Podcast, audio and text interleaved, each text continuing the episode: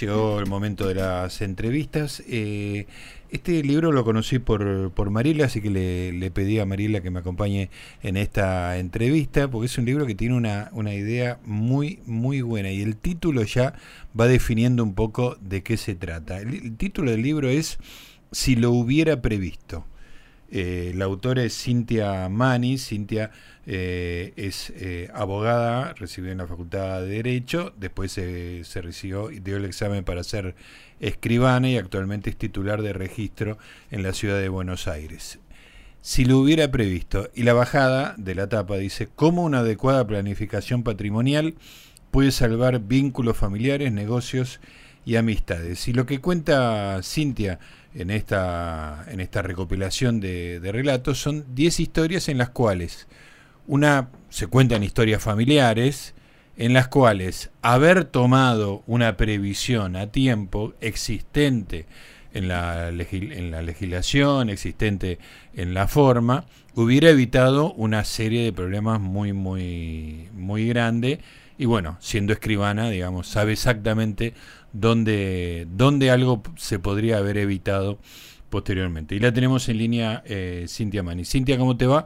Gustavo Noriega, Mariela Sexer te saludan. ¿Cómo estás? Hola, ¿cómo andan? Hola Mariela, hola Gustavo, un placer. Mil gracias. No, por favor, gracias a vos. Eh, Cintia, contame cómo se te ocurrió, me imagino que la acumulación de, de historias, este, de tener que resolver algo de, emparchar algo a posteriori, sabiendo vos perfectamente cómo era este, lo que había que hacer antes, ¿no?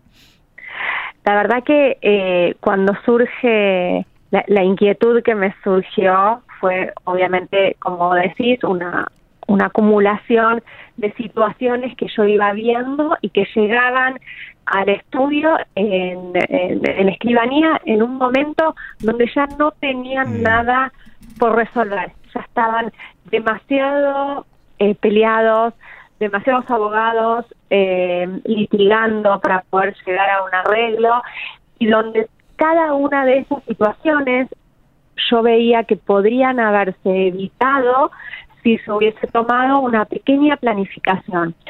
Eh, lo que a mí me conmovió mucho fue eh, uno de los casos que cuenta en el libro, que es como eh, tres amigos terminan, eh, bueno, haciendo muchos negocios de chicos y después se casan y tienen hijos y bueno, eh, fallecen y qué pasa con esas tres mujeres que eran amigas y que bueno, terminan peleándose con mm. abogados, etcétera.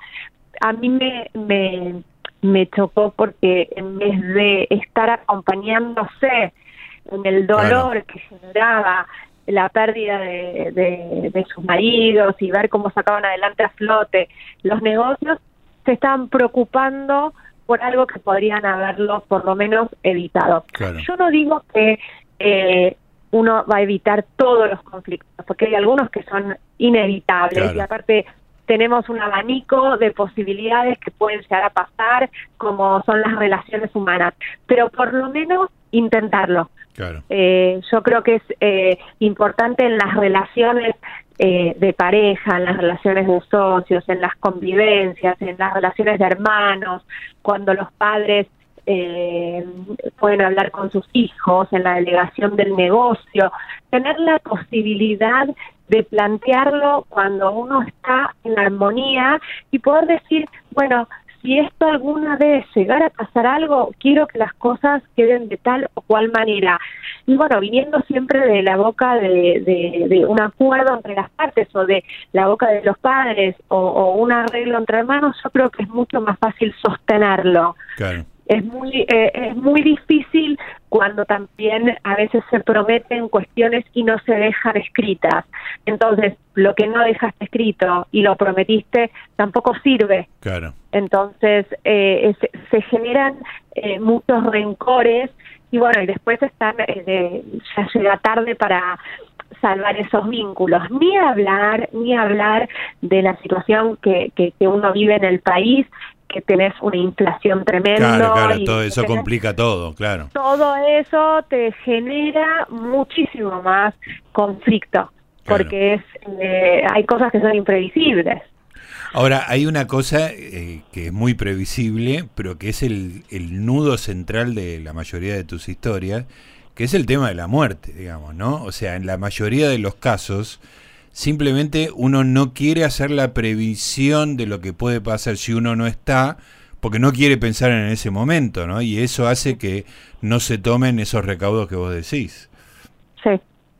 Lo que pasa que eh, es cierto, pero a medida que estuvimos viviendo todo lo que fue la pandemia y, y bueno, y, y uno se escucha cada vez más casos de, de, enfermedades o de situaciones que sorprenden, entonces naturalizamos o por lo menos intentamos naturalizar que la muerte es parte de la vida y que de esa manera lo que hago es cuidar a los que van a seguir eh, viviendo. Y mismo cuidarme yo porque tengo que también dejar claro que quiero que hagan conmigo cuando yo no puedo decidir sobre mí, que eso es lo que se llaman las directivas anticipadas. Entonces, le, saco también un, un conflicto, digamos, a qué se hace o qué se decide. Pero más allá de, de, la muerte, digamos que es difícil hablar, es un tema de que, que, cuesta, que no digo que no, eh, pero también cuando uno lo, lo charla y lo ablanda y lo reflexiona, se da posibilidad a, eh, bueno, por ahí uno se saca un tema encima cuando lo habla, eh, porque estos son, eh, son temas que uno las tiene en la cabeza, que no es que no las piense, porque no las haga no significa que uno no las piense. Claro, exactamente. Lo que, lo que uno hace es seguir pensándolas y siguen en uno. Entonces, si uno las puede llegar a aplicar y las habla y las vuelca, por ahí uno se termina liberando eh, sobre esto. Pero más allá de eso, hace poco también recibí eh, unos socios que, que también querían dejar previsto cuando se quieran retirar de la empresa. Gente que dedica, eh, que son bases fundamentales, o sea, el nombre de la empresa o cómo lo llevan y la creatividad del producto que hacen es específicamente sobre ellos. Entonces, cómo empiezan a profesionalizar la empresa para después poder delegarla y poder eh, salir de ella o si uno de los socios se quiere ir, ¿qué pasa con el otro? Entonces, por lo menos no sorprende al otro socio cuando alguien le dice me quiero ir o me compras o se la vendo a un tercero y, y, de alguna manera te, te dejo mal parado, por lo menos dejar prevista esa situación cuando alguien quiere salir. Eh, me parece me parece que, está bueno por eso digo que es un abanico enorme de posibilidades que uno tiene para pensar para poder planificar sé que no estamos en el mejor momento del país para ponernos a pensar sobre una planificación patrimonial. el, día a día te, te come, ¿no? Te come la cabeza. El día a día es tremendo, eh, pero también con esto del día a día y que no sabemos que, pasa en el país o, o, lo, que uno quiere cuidar lo que es de uno, porque la realidad es que si trabajaste, si querés lo tuyo, si querés cuidar eh, a, tus hijos, si querés dejarles algo, no crees que se peleen, crees que, bueno, ¿qué haces con eso? También es importante pensar porque estás haciendo algo por vos y por los tuyos, porque si no siempre está en el afuera. Eh, yo creo que, vale la pena y lo que es reflexionar sobre esto y lo que yo trato es de que se reflexione sobre estos temas y, se empiece a naturalizar un poco más lo que es la planificación. Sí, y por eso está eh, muy bueno que mm, por eso está muy bueno que, que además de los cuentos eh, cada uno tiene su sugerencia, o sea, eh, como que está la ficción eh, supongo que tomada en la mayoría de los casos de casos reales, y después lo que habría que haber hecho para que no suceda lo que se plantea cada cuento. Y en base a eso, eh, a mí me surge una duda que es como que de tantas películas que uno ve, eh, en, como que en Estados Unidos existe el testamento, ¿no? Y, que cada uno puede dejarle a quien quiere, según es lo que muestran las películas, no sé si eso es verdad o no. Es así, es así, por lo menos en Estados Unidos. Sí podés estar libremente, nosotros no podemos. Claro, y entonces eh, yo en alguna de tus sugerencias eh, leía eh, que vos hablas de testamento y yo pensaba que acá no existe. ¿Cómo es eso? Sí, eh, nosotros tenemos, eh, está perfecto lo que vos dijiste, por ejemplo, tenemos las películas de esta sucesión que fue súper famosa, eh, bueno, que, que, que está, hasta último momento se ve que, que pasa, cómo votan, cómo es el testamento, los legados, pero digo, eh, acá nosotros tenemos un test, tenemos la posibilidad de testar, eh, en uno de los de las formas de testar es por escritura pública eh, y en esa en, esa forma en el instrumento nosotros podemos dejar eh, a un digamos a una persona que no sea heredera forzosa un 33%. Ah, ah hay un 33% que se puede testamentar libremente. Ah, mira. Hay un, hay, hay un 33%. Eso es del nuevo código, ¿no? ¿O siempre fue así? No, antes teníamos un 25, ahora tenemos un 33 y, el, y la reforma del código que se hizo en el 2015 también agrega la posibilidad de mejorar al hijo que tenga alguna capacidad reducida, eh, justificando, por supuesto, y hacer eh, una mejora sobre la mejora. ¿sí? Entonces, esas posibilidades sí eh, las da la reforma del código. Quiere decir que sobre lo que le tocan a los herederos forzosos, eh, los hijos, los padres o el cónyuge, en este caso, estoy hablando de los padres si no hay hijos, en ese caso yo puedo dejar un 33% a donde quiera, a alguna institución, a una fundación, y si no tuviese ni hijos, eh, herederos forzosos, ni hijos, ni padres, ni cónyuge, yo puedo testar el 100%. Ah, Ajá, claro. O sea, la famosa tía que te deja todo. Exactamente, la famosa tía que deja todo, tal cual. ¿Y qué evito? Evito algo súper importante, que no vaya al Estado mis bienes. Ah, porque, la alternativa es esa, claro. Exacto, si yo tengo bienes y no testé, bueno, el caso que se escuchó hace poquito, que, que, se escuchó mucho, es el de María Kodama. Claro, Borges, la obra de Borges, claro. Exactamente, que bueno, que después aparecieron que, que tenía el testamento a favor de los sobrinos, exactamente, pero que lo hizo, porque si no lo tenía escrito, la herencia quedó vacante. Mm. O sea que la obra de Borges iba a ser administrada por el Estado en caso de que María Kodama no hubiera tomado esta precaución. Exactamente. Si no lo hubiera previsto para, para citar el título de tu libro. Y las historias que vos contaste, vos pediste permiso, ya, seguramente no son los nombres, o, o, lo leyó alguno de tus clientes y te dijo algo, o sea, ¿cómo qué repercusión tuviste en relación a... Porque, a los protagonistas, ¿no? A los protagonistas. Los protagonistas no tienen los nombres reales. imagino. Eh, y no todos terminaron tan drásticamente como para que uno pueda eh, hacer eco de, la importancia que tiene la previsión, pero sí todos tuvieron algo que ver en mi escribanía y algún que otro sí se vio reflejado y nada, al contrario, si uno puede eh, o sea, tuve muy lindas respuestas ah. y me decían, bueno, escribí más, te cuento otra. Bueno, yo creo que siempre, siempre hay más.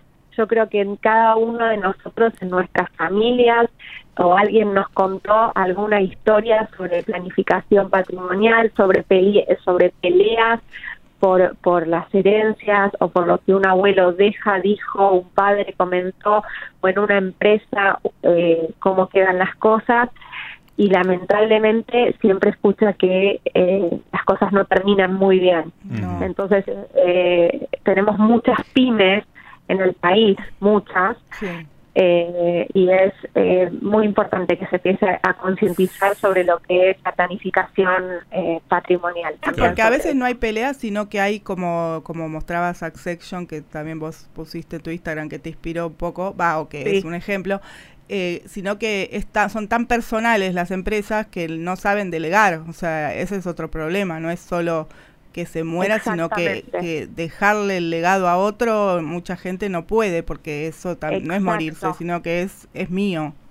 exactamente, por eso yo contaba este caso de esta empresa que me vinieron a, a dar que ellos lo que quieren es salir del nombre específicamente de ellos para profesionalizarlo y poder delegarlo, porque si no es algo que, digamos, cuando ellos dejan la empresa, de la forma que la dejen, la empresa cierra. Entonces, tanto trabajo y tanto que uno le pone para que no caiga con eso. Y después, bueno, hay varias películas que hablan eh, sobre lo que es la planificación también, que es, eh, bueno, This en su momento, mm. Eh, donde eh, Rebeca, que ya está grande, la protagonista principal, también deja un testamento de cómo quiere, ella contrae Alzheimer, empieza a le diagnostica Alzheimer y ahí ella deja escrito cómo quiere que se ocupen de ella y quién y cómo quiere y dónde va a querer vivir. Eh, Pero acá eso se puede en relación a, a, las enfermedades y eso. Sí, son tiene que ver con lo que es esto, directivas anticipadas.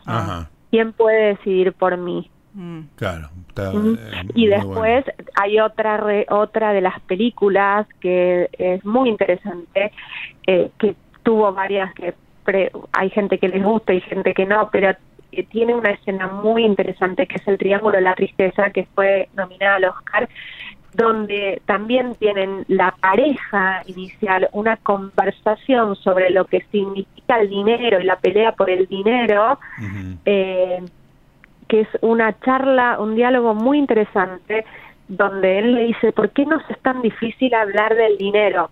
Ah, es una pareja que convive, quién paga la cuenta, cómo se eh, cómo se distribuyen cuando vienen la cuenta y van a comer a un restaurante.